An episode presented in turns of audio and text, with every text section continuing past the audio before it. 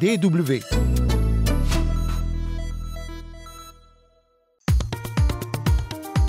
Bonjour à toutes et à tous, ravi de vous retrouver pour une nouvelle capsule santé sur la Deutsche Welle.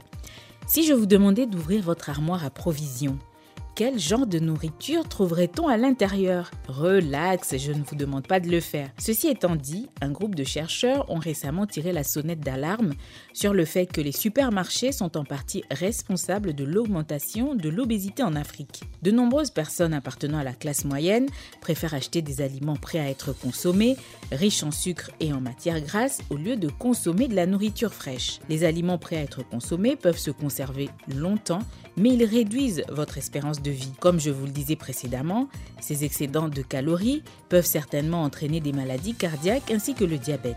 Ces maladies peuvent occasionner la mort si elles ne sont pas bien traitées. Pour combattre l'obésité et le surpoids, on peut éventuellement penser aux bonnes recettes de nos grands-mères. Vous vous en souvenez? À une époque, on aimait consommer les légumes, les noix, les fruits, et à cette époque justement, on n'entendait pas beaucoup parler d'obésité et de diabète.